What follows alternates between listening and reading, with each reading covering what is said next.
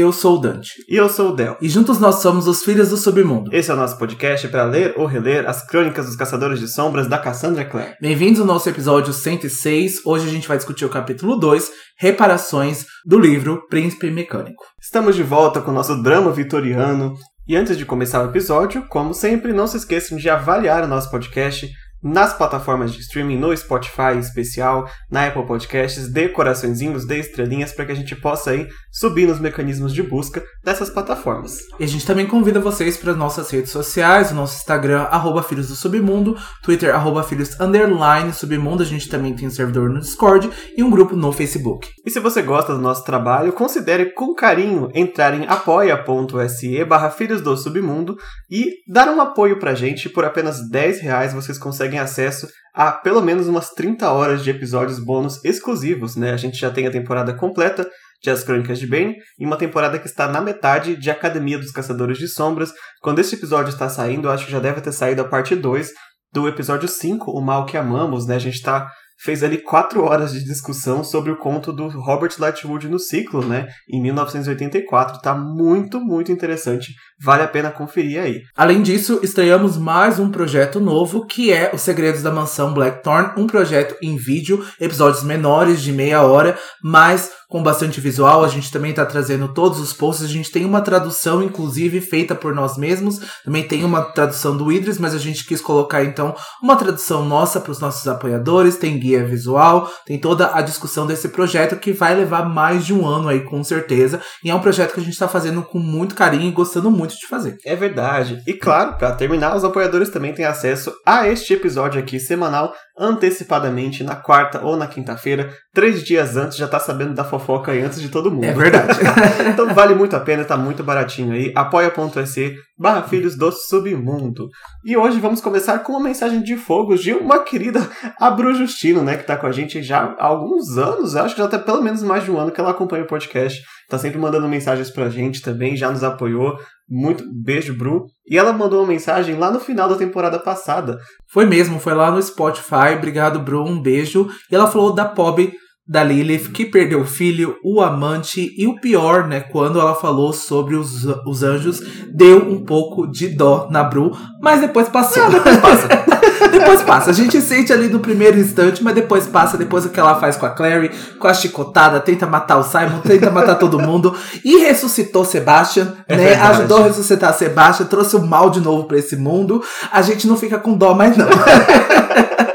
Mas eu acho que foi bem legal. Nosso capítulo 100 a gente discutiu, a gente passou boa parte né, na mitologia, na lore da Lilith. A gente explicou sobre o Samael, a gente explicou sobre ela ser aí a origem né, dos demônios, ser a mãe dos demônios e todo esse apreço que ela tinha pelo Sebastião. Então, com certeza, são sentimentos conturbados. Né? Eu, eu gosto muito dos demônios maiores, né, então dos anjos caídos, dos príncipes do inferno, porque eu gosto muito o que eles trazem pra gente, o que, que eles trazem de lore, o que, que eles trazem trazem de filosofia, o que, que eles trazem de discussão. É sempre muito, muito, muito interessante. É, a Lilith veio brevemente aí em um livro, mas já deixou sua marca aí, né, para pro bem ou para o mal, né? Exato. Dos caçadores de sombras. Isso me lembrou como a gente passou as boa parte das nossas férias aqui, nós estamos jogando Diablo 4, em que a Lilith também é uma é a vilã principal, né, do jogo. E não tinha como não lembrar, porque a gente acabou de gravar uma temporada sobre ela, né? Sim, e assim, a, pelo menos a Lilith do Diablo, sem spoiler, ela nunca errou para mim. eu vejo ela como uma figura materna. A mãe. a mãe. ah, não. Agora, vou começar um novo podcast agora só sobre o Diablo, porque só a gente sobre falar Diablo. sobre demônios Sim. maiores em outros lugares. Ah, mas é isso. Obrigado, Bru. E quem quiser deixar mais mensagens de fogo pra gente, não esqueça nosso Insta, nosso Twitter e aqui no Spotify tem espacinhos aí para deixar a opinião de vocês. E o nosso Discord também, acho que eu nem sei se eu comentei no início desse episódio, né? Mas a gente tem um grupo no Discord que tem vários altos papos lá, tem uns membros que são muito comunicativos. O Nero tá sempre lá também, lá no Discord, e as opiniões dele são muito, muito boas também. Fã de Diablo também. É verdade. É, verdade. então, curtam aí as nossas redes para poder aproveitar o além do episódio. Bora pro episódio então, falando nisso, né? A gente tá esquecendo de fazer sinopses nos últimos episódios. A gente parou um mês de gravar, já tá assim completamente perdido como é que faz um episódio. Ex-podcasters, perdemos a nossa identidade. Perdemos a identidade. Mas já adianto aqui, a gente não fez a sinopse, mas eu posso adiantar que a gente tem três cenas importantes aqui, né? Um ponto de vista do Will com o Magnus, um ponto de vista da, da Tessa, se eu não me engano, né, na investigação que prossegue né, sobre Mortimer, e o melhor de todos que eu acho do capítulo, um da Sophie, em que a gente vai fundo aí no passado e num pouco do que a Sophie sente, né, com relação a tudo que está acontecendo. A gente teve pouco, acho que talvez um só, né, ponto de vista dela no livro passado, e hoje a gente vai falar um pouco mais da Sophie um, um, ponto de vista bem emotivo, né? Bem sensível da Sophie. Ela vai falar muito sobre os amores dela, ela vai falar muito sobre o que ela pensa sobre os membros do Instituto, né? Sobre os caçadores de sombras ali, como que tá esse emprego agora. E a gente gostou muito de conhecer mais da Sophie, porque ela também vai entrar mais em foco, né? Nesse capítulo. A gente já até falou no capítulo passado, na discussão, no episódio, né? Que o Gabriel e o Gideon estão indo no Instituto para treinar a Sophie, a Tessa Tessa e a Jessamine. Então a Sophie vai entrar ali mais, né, no destaque ali. Ela não vai ser mais só a servente da casa, mas ela também vai estar sendo treinada e é bem legal a gente conhecer mais dessa personagem. Exato. Bom, vamos começar como sempre com o poema, né, que tem no início de cada capítulo. E ele diz assim: então, compartilhai a vossa dor. Permiti essa triste libertação. Ah, fazei mais do que compartilhá-la. Dê-me toda a vossa aflição é um trecho de Eloisa to Abelard, de Alexander Pope. Esse trecho, né, desse poema é um poema muito antigo, lá dos anos. Essa história, né, da Heloísa e do Abelard é no começo dos tempos, no começo dos, dos séculos, mais ou menos 1300, 1400, de acordo aí com as minhas pesquisas. E é uma história de amor fracassado, uma história de amor aí é, que levou, né, muito tempo, porque a Heloísa era uma menina de alta sociedade que se apaixonou pelo Abelard, que era um instrutor filosófico que estava treinando para ser padre, que ele estava é, fazendo os estudos para se tornar é, padre. E ela não, e além de ser já um homem mais velho, né, e que serviu de tutor para ela e que se apaixonou perdidamente pela a Heloise. E os dois então se casaram, se casaram em segredo. E a Heloise era criada pelo seu tio, que se sentiu altamente é, traído, né, pela Heloise se casar, né, com uma pessoa mais velha da igreja, tanto que o tio dela mandou o padre, né, o Abelard, ser castrado. E ele foi, então teve que voltar para a igreja, né? Depois ele, ele, ele, voltou a ser teólogo, ele voltou a, a, a estudar, né? E a, e a ser realmente aí integrar a parte da igreja. E a Heloísa foi mandada para um convento.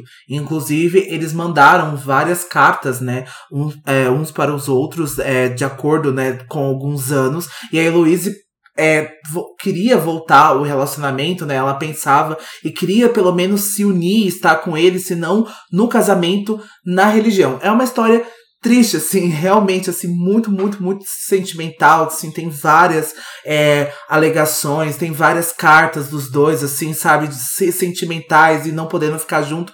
É uma das histórias de amor mais fracassadas, assim, e que mais gera, né, ali comoção nas pessoas e que geraram comoção aí no, no Alexander Pope e, e nos anos a fio. Ah, é, essa história é história real? Ele estava recontando isso? Ele estava recontando, ah. ele estava recontando, é uma história real. Que legal, que legal assim, né, que ele tá recontando, mas que pena. é, e o trecho que, ele, que a Cassie selecionou aqui também é bem é também muito bonito e muito triste, né? De você não querer que alguém sofra, que você compartilhe a dor com a pessoa que você sinta junto com ela para que ela sinta menos. E assim, diz muito sobre os nossos personagens aqui, em especial talvez o Jen e o Will, né? Mas acho que a Sophie também, no, no ponto que a gente vai tratar dela, tem um pouco a ver sobre isso é também. É verdade. Né? Bom, acaba aqui o nosso momento literatura inglesa, já comum das temporadas de, de peças infernais. O capítulo então vai começar com os nossos caçadores de sombras aglomerados na grande biblioteca do Instituto de Londres, começando já os trabalhos investigativos aí, tem muito trabalho para Charlotte e para Henry, e todo mundo resolveu ajudar, né? Talvez a Jessamine não tenha resolvido, mas foi puxada também para ajudar. estão presentes a Tessa, o Will e o Jem, a Charlotte, o Henry e a Jessamine. Eles estão debruçados sobre vários livros, vários documentos, alguns trazidos dos arquivos da Cidade do Silêncio, né, para que eles pudessem buscar alguma informação sobre o Clube Pandemônio, sobre o Mortimer e a família dele, sobre o pai do Mortimer, né, que aparentemente deixou toda essa, essa empresa para ele, se ele tinha alguma ligação, e sobre autômatos mecânicos, né, a tecnologia disso tudo. Em especial nisso, o Henry está muito concentrado ali nos livros mecânicos para até interagir com as outras pessoas. Né? Ele está realmente ali até fascinado pelas descobertas, É. quase até distraído de encontrar alguma coisa sobre os autômatos do Mortimer. Né? É, ele tá hiper focado, né, no Uhum. que a gente já sabe que ele tinha um grande interesse também quando ele foi lá em um dos escritórios do Mortman lá no começo de Peças Infernais, ele já ficou muito fascinado com isso tudo, então ele não tá dando muita atenção para as pessoas que estão ao redor. A Charlotte realmente tá muito preocupada, ela tá muito ansiosa com tudo, a gente vai ver ela até reagindo de uma forma bem diferente com a Jessamine, ela não costuma ser muito grossa, ela não costuma perder a paciência tão facilmente assim, mas a gente vai ver que essa é uma situação que tem deixado ela bastante diferente, tem deixado ela com certeza afetada. E a Jessamine, ela foi a primeira a se cansar e quando ela vai reclamar, né, que eles estão perdendo tempo, ela vai tomar uma bela patada da Charlotte que eu vou ler para vocês porque foram imperdíveis essas palavras que a Charlotte disse. Ela disse assim: Jessamine, não é necessário que você continue aqui se não quiser. Isto é, duvido que algum de nós esperasse a sua ajuda nessa questão. E como você nunca se empenhou muito nos estudos, não posso deixar de me perguntar se sequer sabe o que está procurando. Você saberia diferenciar um feitiço de aliança de um de invocação se colocasse os dois na sua frente? Ou seja, você é burra. Você é burra, você não é estudada, você não tem repertório. Nossa, a Charlotte tá realmente muito cansada. ela tá, ela está exausta, né? E com razão, né? E realmente a Jessamine, ela vem pra prejudicar, né? Ela não vem pra ajudar, né? Nunca ela vem pra ajudar. A Jessamine tenta se defender, ela fala: Eu tô aqui porque essas criaturas mecânicas quase me mataram, sabe? Eu tenho interesse também. Mas o Will fala que, na verdade, ela quer encontrar o Nate. encontrar o Nate pra castigar ele por ter feito ela de trouxa no livro passado. Não, assim, tudo bem, pode ser o motivo dela, é um motivo justo também pra poder ajudar. Né? Se ela tivesse de fato ajudando, seria um bom motivo. É, eu acho que nesse motivo egoísta, né? Eu acho que assim, com certeza a Jessamine chegaria a essa conclusão, né? Porque ela, como caçadora de sombras, herdeira, com muito dinheiro, tão bonita quanto é, ela não aceita, né? Ela não, não acha que foi justo com ela ter sido enganada pelo Nate, né? E ela quer algum tipo de reparação. É. Mas realmente ela deveria estar preocupada com a segurança da Charlotte. Mas como a gente já falou, né? Ela é realmente muito egoísta e toda essa aversão e não querer fazer parte ali do grupo dos caçadores de sombras, não ser uma caçadora de sombras, acaba afetando até mesmo a relação com ela e a Charlotte, sabe? Exato. E ela também diz que a, ela não quer ser expulsa do instituto se a Charlotte falhar na missão dela. Né? Não porque ela, nossa, ela adora o instituto, é que ela não É. vai ter onde ficar. Na Exatamente. verdade. Então, assim, ela tem interesses pessoais nisso, então não tem por que a Charlotte tá insinuando que ela não pode ajudar, ou até que ela seja burra mesmo. né? E o Will também, que não é flor que se cheira nesse assunto, né? Ele vai dizer pra ela que você tá tão preocupada, você pode se casar com o Lightwood aí e ficar feliz no, no instituto. Não, e o que ela nega veementemente, assim, sabe? Ela fala, não ela quero. tá desesperada, mas não ela tanto. tá desesperada, mas não tanto. E assim, né, o, o Gideon e o Gabriel são rapazes bem bonitos, né, e de família bem respeitada, mas ela não quer casar com um caçador de sombras nem pintado de ouro, assim, sabe? Então ela prefere o canalha do Nate, né, ou qualquer outro a que não for um caçador de sombras. É, precisa ser o canário do Gabriel também, né? começa uma mini confusão generalizada ali que só vai parar por um segundo quando a Sophie vai entrar na biblioteca para avisar que o irmão Enoch está ali para ver a Charlotte. E quando a porta vai se fechar, né, atrás da Charlotte, quando a Charlotte vai ao encontro do irmão Enoch, a Jessamine diz que a Tessa também está ali e que ela não sabe diferenciar um feitiço de aliança. Então sobra pra Tessa, né? Ela, ela quer fazer alguma reparação, alguma reparagem de tipo, olha, prestem atenção nela porque ela também não sabe. E a Tessa está ajudando muito. Na verdade, ela está analisando os jornais, né, para ver se tem alguma notícia sobre o magistrado, porque ele sai direto nos jornais sobre as conquistas que ele fez, sobre as indústrias, sobre as fábricas. Então ela tá investigando ali nessa parte. Ela tem ajudado bastante, né? E mas a Jessamine acaba tentando culpar a Tessa de alguma forma. Na verdade, até fala também que o Will não presta atenção nas aulas para saber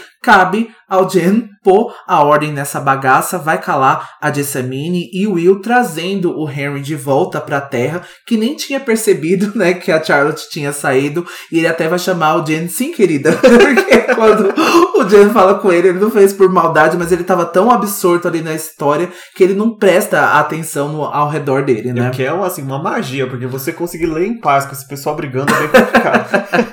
mas é, é interessante aqui como a Jessamine levou bem pro pessoal, né, esse negócio de você não sabe diferenciar. Sim. Ela não tem interesse mesmo, mas tipo, por que, que eu tô só eu tô sendo xingada, sabe? Você tem muita gente aqui que também não sabe diferenciar esse feitiço. É, é verdade. ela tem um, um certo ponto, né? A Charlotte deu uma, uma pisada funda nela, mas ela também provoca muito.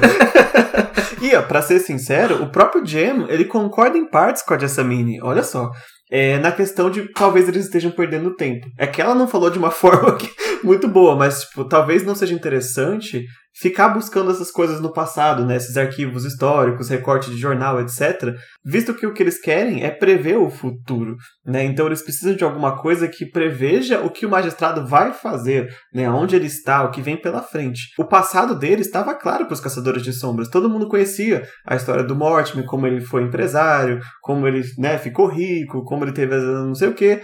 Mas aparentemente nada disso interessa muito pro plano que ele está fazendo agora ele tá certo em partes. Em partes, né? é. Talvez a vida mundana dele de fato não importe muito pro plano, mas é interessante conhecer é, a fundo né, esse inimigo para entender o que ele vai fazer lá na frente, né? Com certeza, porque eu acho que ele vem de um, muita bagagem, né? Ele vem com sim com um plano racional, mas também que tem muito emocional, que tem muito sentimento ali. Isso a gente já tá se adiantando um pouco, eu não vou me estender muito em falar sobre o Mortimer, mas eu acho que ele é a, ali uma figura que representa, assim como o Valentim, né, tinha muita coisa do passado dele que ele aplicava, né, então no que ele fazia no presente e os planos que ele tinha para o futuro, eu acho que a gente também pode colocar isso sobre o Mortman também, é. sabe? Mas eu acho que essa parte realmente das empresas, dos navios, de quanto que ele tem, acho que eles estão perdendo tempo ali e realmente ele é até a, ontem, né, ele só era um uma figura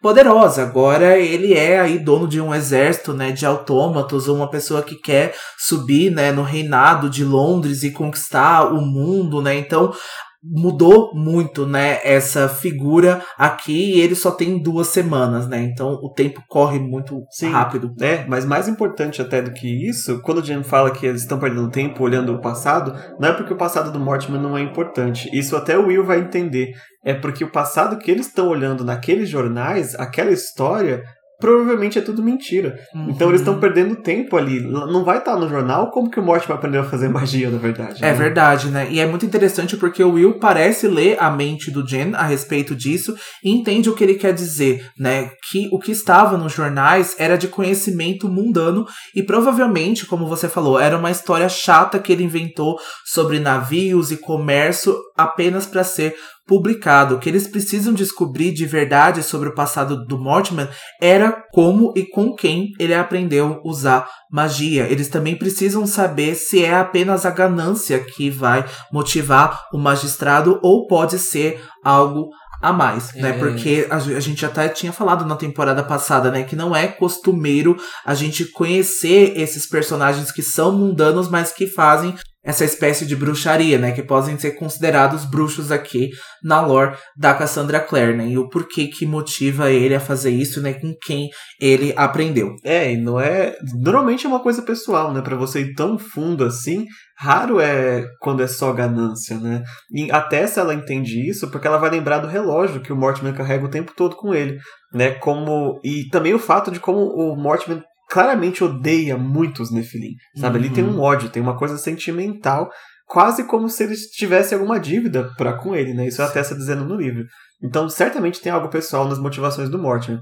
E essa observação faz com que o Jem tenha uma ideia, assim, tipo, acende uma lanterninha na cabeça dele. E se a gente procurasse nos pedidos de reparação, né? É uma, assim, a chance é muito baixa. Qual a chance desse cara ter, tipo, algum problema com os Nephilim e ter tentado pedir alguma reparação de forma legal? Sim. Mas é uma possibilidade, né? E o Jem diz que não faz mal olhar, né? Já estão parados mesmo, já a investigação tá parada, né? É melhor do que ficar todo mundo ali sem encontrar nada como eles estão agora. E a gente pode aproveitar que eles citaram isso pra gente trazer um pouquinho do que exatamente é essa reparação, né? Vamos para a parte legal aqui, começa os advogados do submundo. Sim, a reparação é o meio pelo qual os, os seres do submundo e mundanos e até mesmo os caçadores de sombras podem apresentar queixas contra os Nefilim se acreditarem que eles tenham quebrado a lei durante as suas negociações.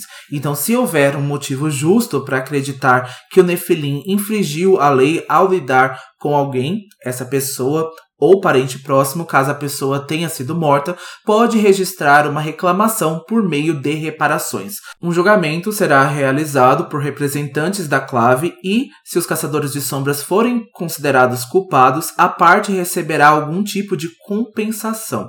Aparentemente, na maioria dos casos, a compensação é em dinheiro.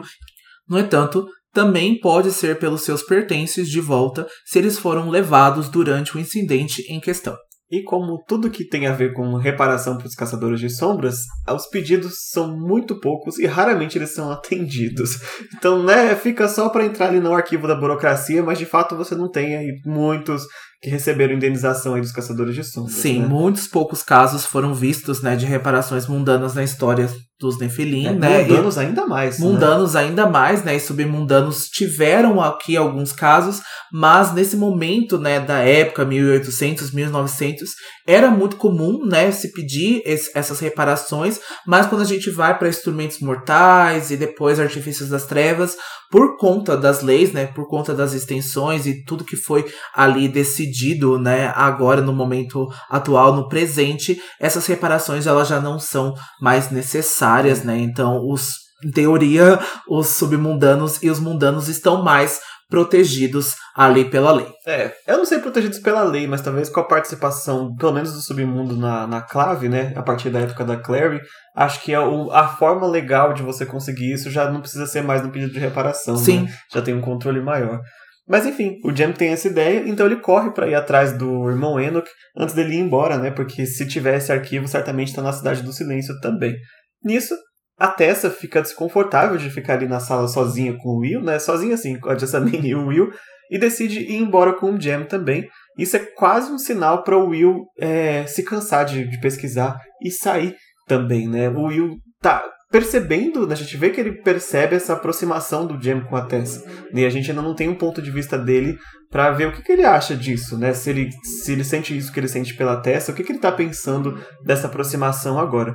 Tanto que quando ele sai, ele dá uma patada na Tessa, né? E até a Jessamine percebe que, nossa, tem alguma coisa acontecendo entre o Will e a Tessa aqui que a gente não sabe, né? Sim, e com o Jen também. Acho que a Jessamine não é boba também. Então É. ela com certeza a Tessa tá se aproximando do Jen agora, né? Então tá conhecido já no instituto que os dois têm passado, né? Muito tempo ah, na companhia um do outro. Então tá acontecendo alguma coisa aqui. Eu acho que a gente não tem o ponto de vista do Will agora, pelo menos, sobre esse assunto, mas eu acho que ele está se martirizando. Conhecendo o Will, com certeza é, é de novo aquilo que a gente está falando, né? Essa sofrência muito grande, porque eu acho que de fato ele constata que o Jen é um- uma pessoa melhor do que ele, né? Acho que ali, pelo menos é isso que ele acredita agora no momento. Então, que o Jen vai conseguir fazer a Tessa feliz, que a Tessa realmente tá muito mais animada, que ela tá muito mais é, é, leve com isso tudo, né? Gostando de estar ali e ele sabe que tudo que ele causa pra Tessa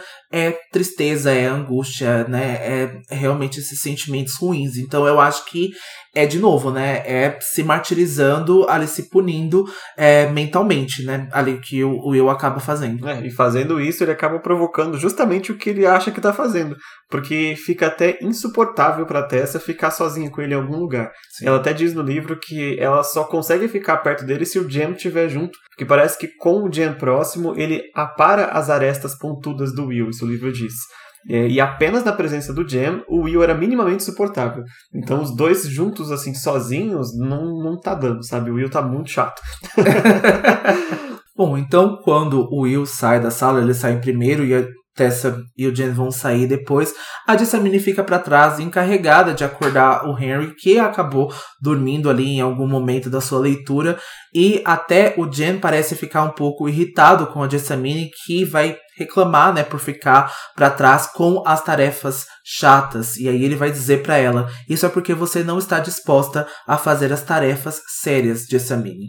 O Jen e a Tessa então, enfim, saem da sala sem perceber o olhar gelado que a Jessie lança, né, para eles. O que, de novo, a gente está sempre falando da Jessamine, o quanto ela é insuportável, mas o quanto isso pode ser perigoso, porque eles sempre acabam deixando ela, não cuidando dela, assim, né? Não que ela precisa ser cuidada, né? Mas não prestando atenção nas coisas que ela faz. Então eu acho que ela pode ser muito manipulável. Acho que ela realmente pode ir para um caminho errado, até por si própria também, mas por outras pessoas. E eles não estão prestando atenção de fato no que ela tá fazendo e distratando ela talvez possa não ajudar, sabe? É, é muito difícil lidar com a Jessamine e ponto. É. Mas é, é complicado isso, né? Que você acaba negligenciando, você acaba não prestando atenção na pessoa e, e ela tá ali e ela tá pegando, né, as interpretações, ela tá pegando a, as, as atitudes que ela está vendo com ela, com ela né? Sim, e, e ao mesmo tempo o contrário também acontece,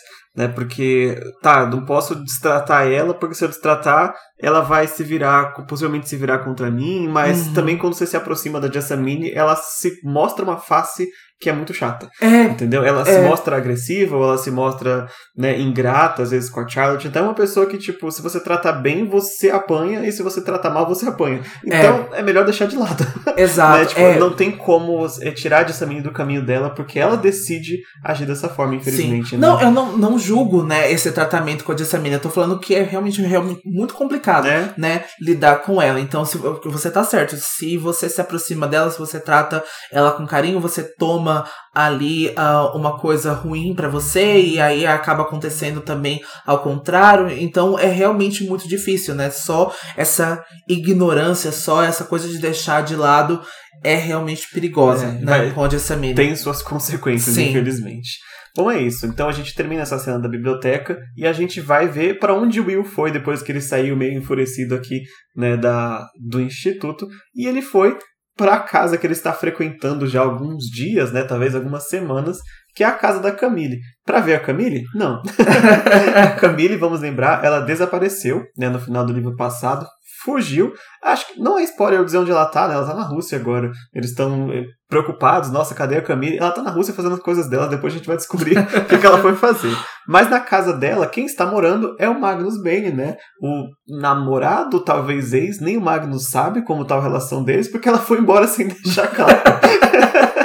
então ele tá na casa dela esperando. Ela é né? dessas, assim, ela mesma dá o gol. Chances que aconteça com ela, ela mesma vai, entendeu? Empoderada. ela foi embora e o Magnus ficou assim: é, eu vou ficar aqui na casa dela, uma hora ela volta, talvez. Quem sabe ela se lembra de mim, né? Com a casa, eu tô aqui também junto, né? Ela leva dois por um, eu, ela, ela lembra da casa e eu tô aqui, né? Cuidei da casa. Olha aqui, tá, estava aqui com os seus servos, com os seus subjugados, estão aqui também todos bem cuidados também. Então. Na verdade, tá um, né? Tá um. O Archer, porque ela levou o Walker com ela.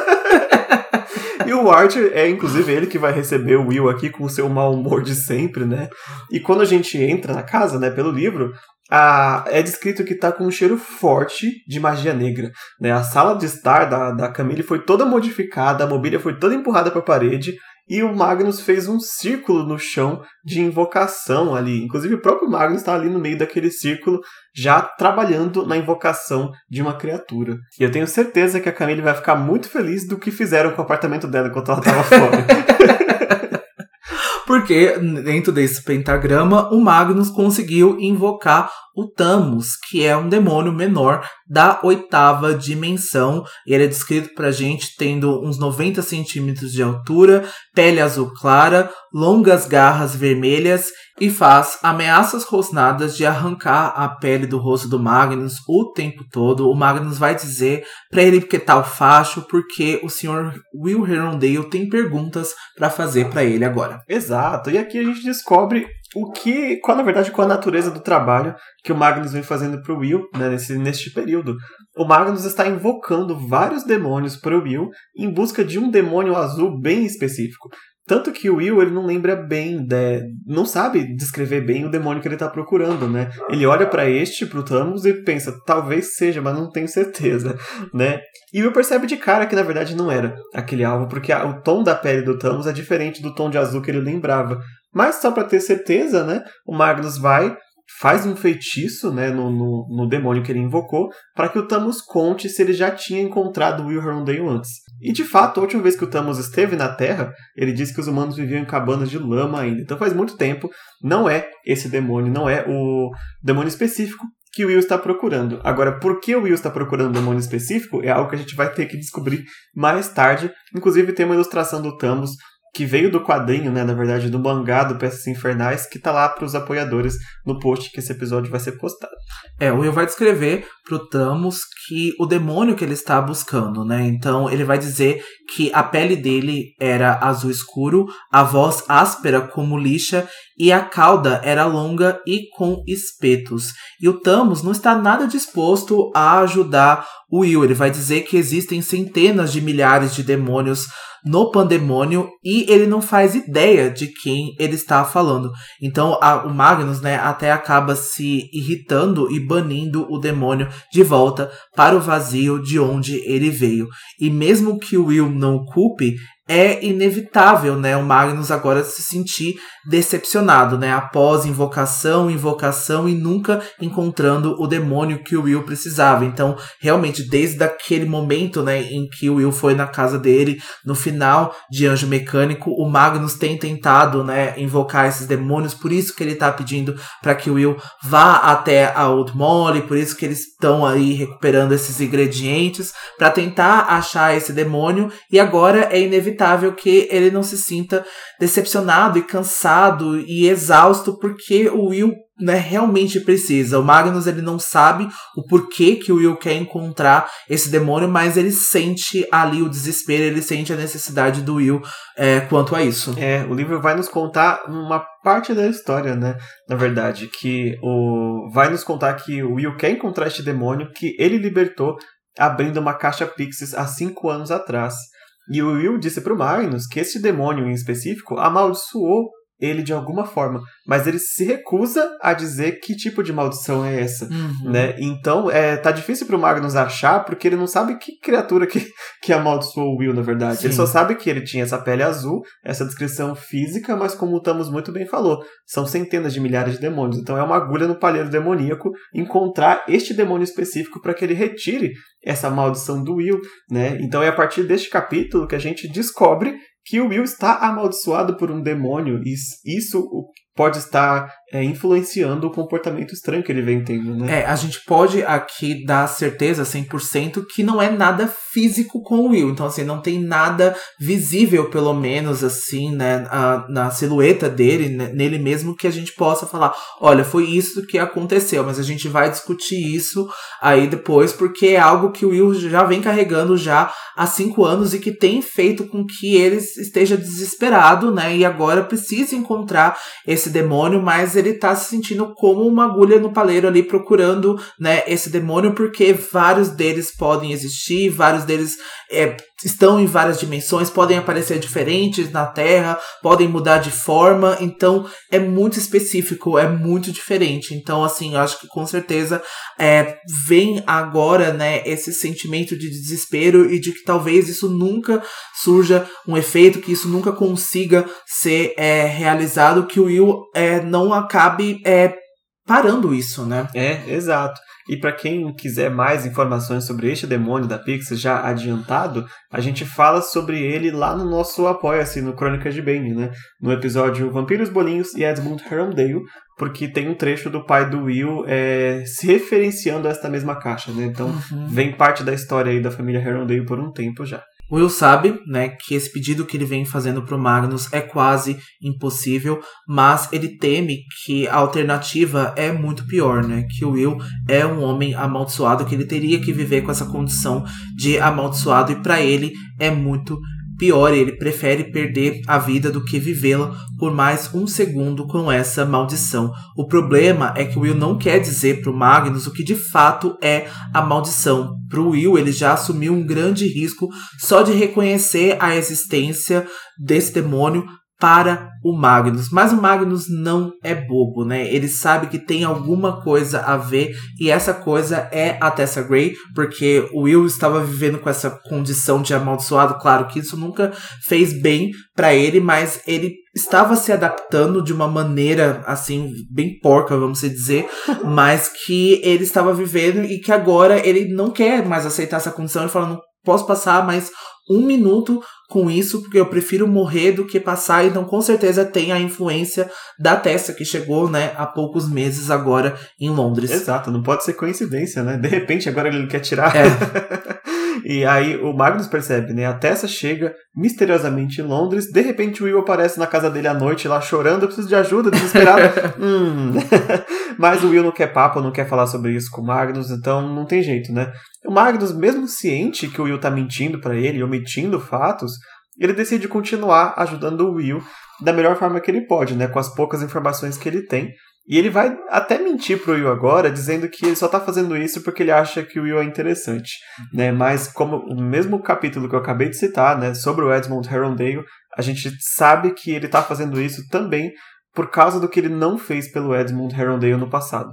É, ele, ele, tem uma história é, curta, mas forte com o pai do Will. E nesse mesmo conto ele vai é, nos narrar de quando ele encontra novamente o Will agora e percebe que era o filho do Edmund. Ele sente que ele tem uma dívida né, com, com o Edmund por não ter ajudado ele quando ele poderia ter ajudado. Então aqui ele vai tentar, né, se redimir mais ou menos com o Will, né? Essa participação do Magnus com certeza é muito emocional, né? E é uma carga bem pesada que eu acho que ele viu, né, vamos dizer assim, a ascensão e a queda do Edmund e ele viu as consequências, né, que o Edmund só queria viver o amor dele em paz e o que que isso, né, causou para ele e ele não pôde ajudar ele naquela época. Era uma época muito é, ruim também para Clave, né? A gente estava vendo aí o começo, o início, né, do, dos acordos, as assinaturas. Então a gente tem a, a Camille, a gente tem o Ralph, é, também o Ralph Scott nesse conto ali e tá uma politicagem, né? Tá ali uma rusga, né, entre os caçadores de sombras e o submundo, não muito diferente do que a gente já vê, mas ali especificamente naquele conto é, tava bem difícil, né, as negociações e a gente vê que o Magnus não pôde ajudar o Edmund e agora ele se sente responsável, né? É uma, quando ele é um ser imortal, parece que para ele aconteceu ontem. E ele vê agora que ele não quer que esses mesmos erros aconteça com o Will, né? E que o Will passe aí a boa parte da vida dele sofrendo, né? Uma coisa que foi condicionada a ele, né? Que foi imposta a ele. Então eu acho que ele sente essa necessidade, mas agora ele acaba só ali falando: ah, não, é porque você é interessante, porque você é bonito, porque você é, é, é, é, legal, né? Mas a, o, o, Will até acaba acatando isso, ele fala, ah, se isso continuar te fazendo me ajudar, eu vou aceitar. Porque o, o Will tá tão consternado, né? Ele tá tão mal com essas coisas, que qualquer pessoa que poderia ajudar ele, por qualquer motivo que fosse, ele aceitaria. Sim. Sabe? Exato. Então ele tá tão desesperado e ele vê essa necessidade, né? De que o Magnus pode, ele tá empenhado em ajudar ele. Sabe? Não for causar consequências que machuque o Will e os próximos, eu acho que ele tomaria qualquer pessoa aí para ajudar ele. Exato. É, é, assim, eu não, não posso deixar de pontuar que este conto, em especial, é muito importante para a gente entender a discussão de, de príncipe mecânico, né? É, quem tem o livro Crônicas de Bane, dá uma olhada. É, é, o terceiro conto, se não me engano. Se eu não me engano, sim. É, é ou então conto. os nossos apoiadores já tem um episódio lá, porque é muito, é muito legal a gente ver é, essa esses ecos de Herondale que vem vindo na vida do Magnus, né? Uhum. Especialmente Crônicas.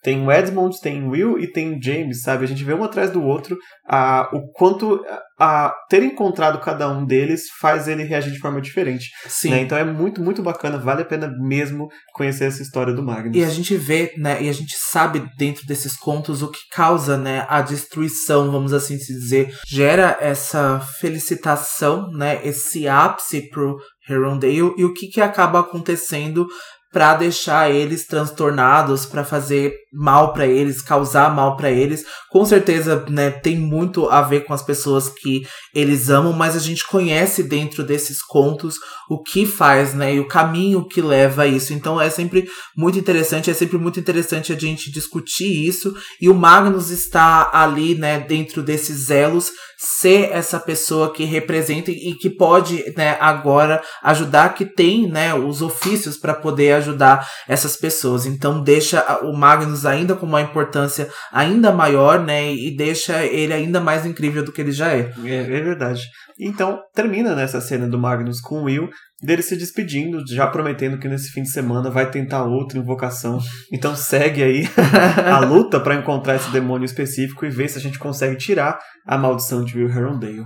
Nisso a gente vai para a cena final desse capítulo, que é a cena que a gente comentou com a Sophie Collins. A gente volta para o instituto e a gente, como o Del falou, está no ponto de vista da Sophie. Agora, ela está no caminho do quarto da Jessamine para fazer uma limpeza quando ela vai ouvir vozes no corredor e o livro aproveita para contar pra gente que no seu último emprego, no emprego anterior, a Sophie foi ensinada a não se envolver e a ficar o mais invisível possível nos assuntos dos seus patrões e ela vai ficar chocada, né? Ela fica chocada até hoje que ao chegar no instituto ela descobre que as coisas não funcionavam dessa forma ali. Na verdade, ela tinha muita liberdade, ela podia se envolver, ela podia tratar os, os, os outros membros né, do instituto como ela bem entendesse e ninguém achava estranho, né? Então, assim, até o próprio Will, ela não gosta do Will e ela demonstra isso e ela não é penalizada por isso, né? E a Charlotte gosta muito dela, a, a Tessa também, elas têm uma amizade, né? Então, assim, a única pessoa que demonstra não gostar muito dela, assim, que acaba, né, colocando ela como bode expiatório, é a Jessamine, né? é, mas de quem a Jessamine gosta? Né? É. Além disso, a, os membros do Instituto se mostraram muito diferentes da família mundana que ela servia, né? Principalmente porque os caçadores de sombras, eles são muito é, autônomos, na verdade, né? do que eles fazem. Sim. Né? Então eles acendem as próprias lareiras, eles fazem as próprias compras, eles limpam suas salas de treinamento. Aparentemente eles só não arrumam o quarto, porque isso a Sophie está sempre fazendo. Né? Olha que ricos bem treinados. É, mas a família que a Sophie servia antes, eles não consideravam decente uma pessoa é, fazer esse tipo de trabalho, sabe? Isso era coisa de servo, era coisa de empregado. Então, e as compras? Né? Então, assim, ela teve uma grande mudança. Claro que, considerando a época, aqui os Caçadores de Sombras ainda são muito tradicionais comparado a nós. Mas mesmo assim é bem diferente de uma família mundana vitoriana tradicional, em especial uma família completamente abusiva da que a Sophie trabalhou antes. É, né? então assim, acho que esse exemplo fica bem visível com a Jessamine, né? A Jessamine é criada como outros mundanos, né? Tem ali a, o jeito de tratar a criadagem desta forma. Então é isso que ela espelha e é dessa forma que ela, né, acaba tratando a Sophie. E a Sophie conta pra gente no livro que ela ficou muito surpresa também com o tratamento que o Thomas e a Agatha tinham com seus patrões, né? Eles eram tão familiares, a gente já tinha contado no livro passado, né? Que antes da vinda do Jen, o Thomas era criado com o Will, então eles eram muito amigos, eles eram muito próximos mesmos. E acabou, né, que o Thomas acabou ficando mais sozinho, né? Quando o Jen veio pro instituto e ele e o Will se tornaram parabatais. A gente descobre que a Sophie veio de família pobre e foi chamada de burra muitas vezes por não saber lidar com móveis luxuosos e louças delicadas. E quando ela cresceu, ela se tornou uma moça bela e ela foi promovida a criada de quarto. Mas quanto mais ela envelhecia, o seu salário ia diminuindo, né? Então aqui realmente, né, é, é, é absurdo, né, a gente pensar que essas coisas aconteciam, mas a gente não vê que tá muito diferente de hoje, né? Então a gente vê que esse ainda é o tratamento que muitas empregadas, que muitos serventes acabam recebendo, né, dos seus patrões. E quanto mais nova, mais bela você é, mais benefício você recebe. E quando você vai envelhecendo, você acaba se tornando descartável, né? Então isso é realmente muito difícil e é uma realidade, né? É, infelizmente. E olha aqui que a Sophie tá dizendo que ela foi ficando mais velha, mas ela ficou com 19 para 20 anos. Uhum. Esse era o velha Sim. demais para ser uma criada de quarto. Sim. Né? Então agora que ela chegou no instituto, ela tá muito mais feliz, porque ali ninguém se importa que ela tem 20 anos. E é uma situação muito complicada. Ela até fala que aqui ninguém é, obriga ela a se virar para a parede, né? Ou seja, virar de costas, talvez para não atrair os olhares, né, do, dos dos homens da casa, ou o que quer que seja as questões loucas né, que eles tinham na época, é, ninguém questiona isso com a Sophie agora, né? Ela tá, tá tudo bem, ela tem a idade que ela tem. E também ela tava tão feliz que ela descreve, é uma coisa que eu acho muito triste, mas ela sentiu que valeu a pena ter tido o rosto desfigurado nas mãos do, do último patrão dela, porque isso resultou nela chegar no instituto depois. Então valeu a pena ter passado por aquilo para que ela chegasse a ser feliz em algum lugar, né? Eu, eu achei tão pesado esse, esse pensamento, uhum. né? Mas é a forma que ela achou para lidar com o que aconteceu, né? Tipo, se não tivesse acontecido isso comigo, eu não estaria aqui, eu ainda estaria lá, né? É, é uma forma de se lidar, né? É uma forma de se lidar e a, essa consciência dela, né? Aceitar esse fato que agora é a realidade dela é muito difícil, porque se a gente fosse pensar, seria mais difícil ainda se ela precisasse viver no meio dos mundanos, sabe? Porque realmente uma moça muito jovem que teve o seu rosto desfigurado, uma moça que cresceu em uma família pobre que não tem estudos, que não tinha como viver na sociedade, o que a Sophie se tornaria, sabe? Em que meio ela estaria inserida agora se não fosse um instituto, sabe? Então é uma, uma, uma realidade muito triste, sabe? Quando você não vê a saída daquilo ali, você tem que agradecer que uma coisa horrendo aconteceu com você e agora você consegue viver em paz, sabe? Eu acho que é muito de um retrato de como que as mulheres viviam naquela época, sabe? Não tinha as suas liberdades, não tinha é, as suas conquistas para chamarem de suas e tinham que viver ali é, agradecidas, né? E nessa posição, assim, que ainda conseguia, de alguma espécie, ser útil para alguma coisa. Exato. E ah, também tem a questão da oportunidade, né? Sim. Como você falou, alguém da idade dela com a aparência que ela ficou depois da desfiguração, sem estudo, que oportunidade ela teria de fazer qualquer outra coisa? Sim. Né? Ela acabaria indo pra rua. E a Charlotte vem e dá não só oportunidade, como um lar. Então eu acho que esse é um, um grande um arco muito bonito da Sophie que eu vejo, né? Agora a gente vai ver que ela vai ser obrigada a treinar junto com os outros. E assim, não é muito spoiler eu dizer, mas ela é a pessoa que mais aproveita isso. Né? Ela uhum. se agarra Sim. a essa oportunidade e fala: tá, é uma coisa aqui para eu aprender. Sabe? E, e, se torna muito habilidosa, né? É. E você vê que era, era isso, e que isso já era natural para é. ela, né? O que, por exemplo, não é natural para Jessamine. Exato. Né? Que nasceu para isso e que teve essa oportunidade, né? A vida toda. Exato. Bom, mas já que a Sophie, ela própria é, se lembrou né, dessa situação da, do rosto dela, ela também descreve no livro que quando ela podia, ela evitava olhar para o próprio reflexo, né? Mas há muito tempo ela já não sente mais o pavor da perda, sabe? A dor é, recente da perda. Agora é um sentimento mais diferente, apesar de ainda não ser agradável, né? Olhar no próprio rosto.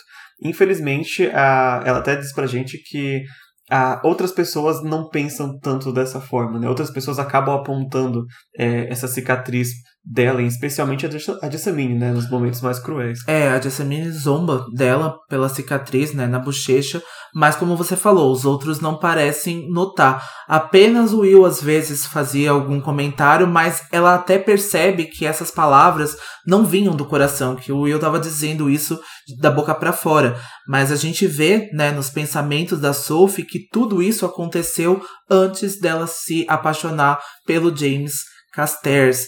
E agora, né, é a voz dele que ela ouvia no corredor enquanto ele falava com a Tessa. Foi por isso que ela se escondeu em um dos quartos, né, ali antes de chegar nos aposentos da Jessamine. É verdade. E aqui de novo, né, o livro reconhece que a Sophie ela é apaixonada pelo Jam, né? E tudo isso ela estava refletindo para pensar para poder chegar no Jam, né? Todas essas coisas que ela sentia e tudo.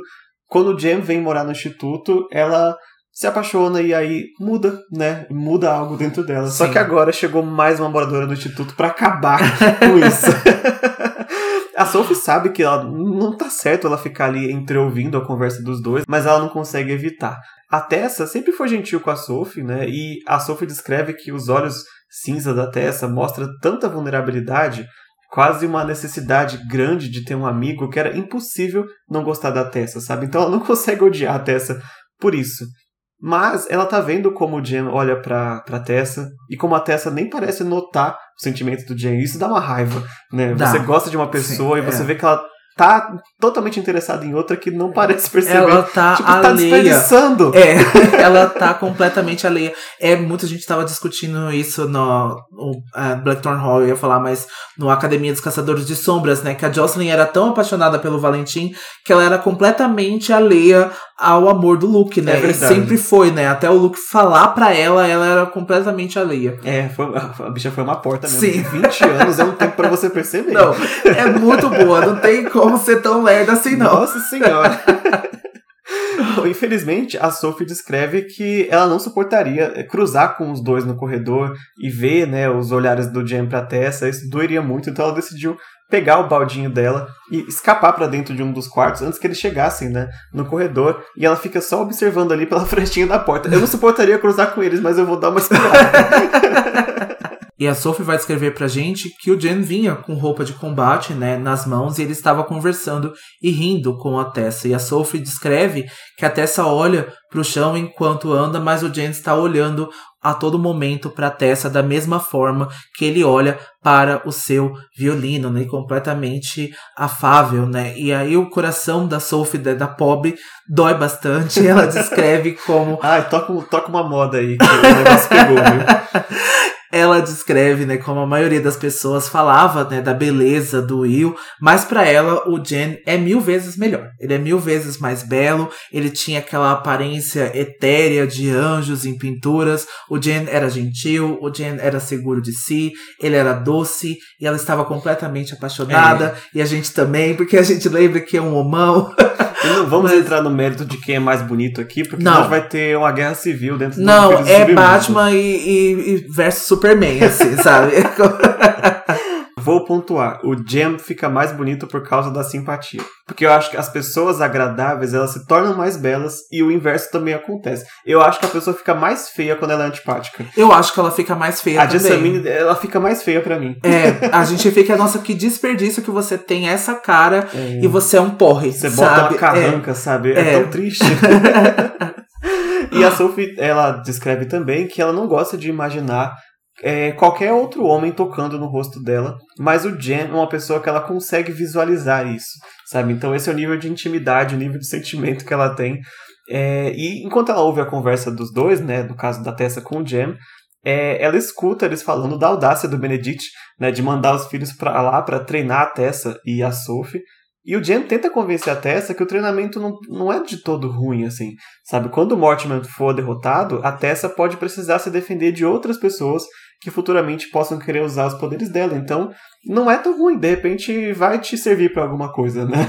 É, não só é ruim realmente ser forçado É. a isso tudo, né? e ainda e tem tá, que trabalhar com Gabriel Lightwood, né? É, e tá ali visível, né, que o Benedict tá fazendo isso com um intuito maldoso, né? É. Que tá fazendo isso pra deixar os meninos ali como espiões. Nossa, eu tô temeroso pra quando eles chegarem, porque eu sei que eu vou me irritar, mas eu quero que isso aconteça, porque eu quero discutir Gabriel e Gideon, que tem aí muita coisa pra acontecer com esses dois. É verdade.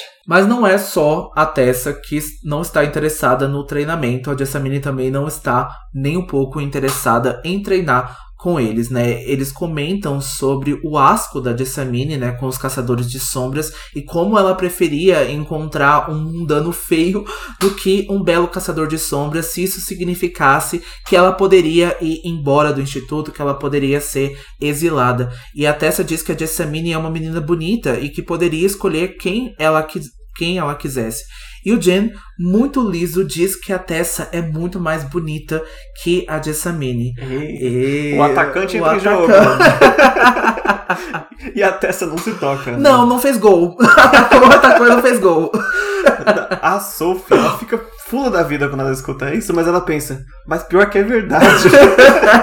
ela fica com raiva, mas ela não pode deixar de reconhecer. Tipo, a Jessamine, ela tem uma beleza tradicional, ela descreve quase como a Vênus, mas a sua habitual expressão amarga lhe tirava parte de sua beleza, é o que eu acabei de falar. Sim. A carranca deixa a pessoa mais feia, né?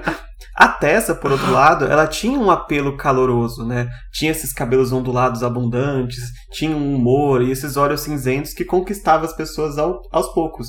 Né? Mais de uma vez já foi dito que a Tessa ela não é esplendorosamente bonita, né? ela é uma pessoa bonita, mas a Tessa ela vai conquistando, ela tem um rosto afável, ela é simpática, então tudo isso vai crescendo nas pessoas. Né? Quem não ama a Tessa, né, É. gente? É, é muito difícil não amá-la.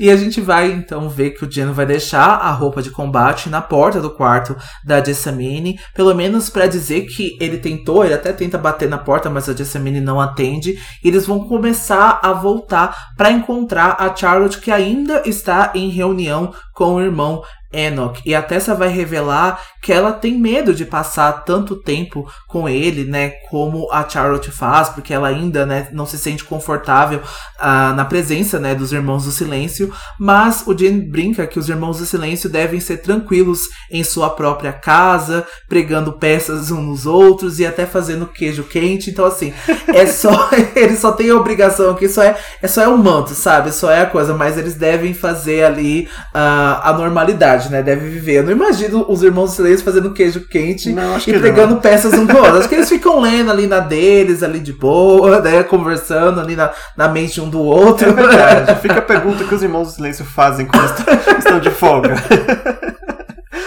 Lá no quarto, a Sophie sente pela que a Tessa consegue fazer o Jam sorrir daquele jeito, sabe? Então ela fica assim, é, não tem, não tem mais chance, sabe? É. Não tem jeito. Como ele trata ela e como ela faz bem pra ele, é, vou ter que engolir. É, ela, ela percebe que a Tessa consegue deixar o, o Jam feliz como o Will consegue, né? Uhum. Fazer ele sorrir como o Will Sim. consegue. Isso é dizer muito, né? Era preciso conhecer alguém muito bem pra tirar um sorriso daquele. E aí a Sophie percebe que ela tem esse sentimento, ela ama o Jen há tanto tempo, mas ela não conhece ele direito pra ter essa intimidade, ou seja, ela ou perdeu tempo ou não conseguiu se aproximar dessa forma, né? E a Tessa acabou de chegar e já tem essa intimidade toda com ele. Então a Sophie se resigna, né? Vai pegar o baldinho dela, as coisinhas pra ela sair, já que eles já saíram, né? Depois que eles conversaram. Só que quando ela vai sair para o corredor, ela percebe que a porta da Jessamine começa a se abrir de repente. Então ela volta pra, pra fresta pra espiar mais uma vez, né? Sim, a Sophie se esconde novamente e ela vai ver que a Jessamine, né, está vestida com uma enorme capa de viagem, os cabelos dela estão presos e ela está carregando um chapéu masculino. E a Jessamine então chutou a roupa de combate para dentro do quarto com uma careta e a Sophie pôde ver que ela também está com botas masculinas. E a Jessamine então fecha a porta em silêncio e ela vai colocar o chapéu e vai sair disfarçadamente pelo corredor, deixando a Sophie intrigada. Por que, que a Jessamine está se vestindo de homem? É. Né? É, Jessamine, tu é cis? virou não binário. O que que tá É, acontecendo, binário. né? É, então, o que, que está acontecendo? E o capítulo acaba. Acaba. Acaba, gente. Fica um mistério. Fica um mistério. É Sim. isso, esse capítulo foi mais curto, né? Mas realmente não tinha tanta coisa pra discutir como tinha o nosso capítulo de estreia, né? Sim. Mas eu adorei estar na cabeça da Sophie. É, é um. Não é algo assim, nossa, muito inesperado, né? O que ela tava passando. Mas é, é uma personagem tão legal de estar na cabeça, né? É, é muito, foi muito emocionante, foi muito sensível, né?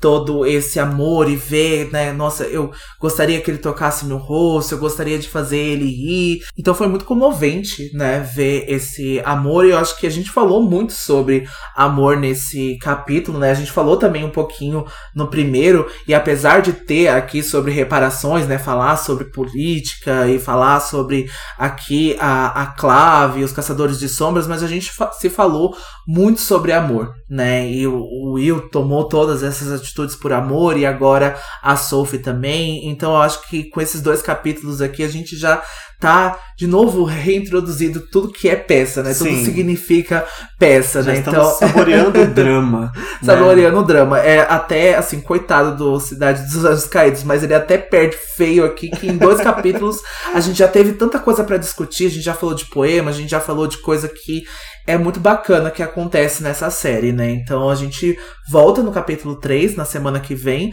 com a, a, morte injustificável. E a gente espera que vocês tenham gostado também. Deixem as suas mensagens de fogo nas nossas redes sociais, nosso Instagram, arroba Filhos do Submundo, nosso Twitter, arroba Filhos Underline Submundo, link na bio lá com o servidor no Discord e grupo no Facebook. E se você nos acompanha e gosta do nosso trabalho e quer ver a gente aqui por muito mais tempo de forma saudável e natural, considere entrar no apoia.se barra Filhos do Submundo, que por apenas 10 10 reais, vocês têm aí uma gama de conteúdo e não só metade aqui que tá, né, com as nossas temporadas regulares também. Então Exato. tem muito conteúdo essa, tem muita história boa para ouvir. Na verdade, a gente já tá com quase é, metade do conteúdo que a gente tem gratuito, a gente tem a, a metade do, da quantidade de horas já no Apoia-se. Por causa que o, a, os livros de contos, eles são episódios de duas horas, né? Então são duas temporadas completas, basicamente, lá dentro de uma temporada regular. Então tá valendo muito a pena. Avaliem o nosso podcast também, porque quem não avalia, a Jessamine vem bater na porta de noite,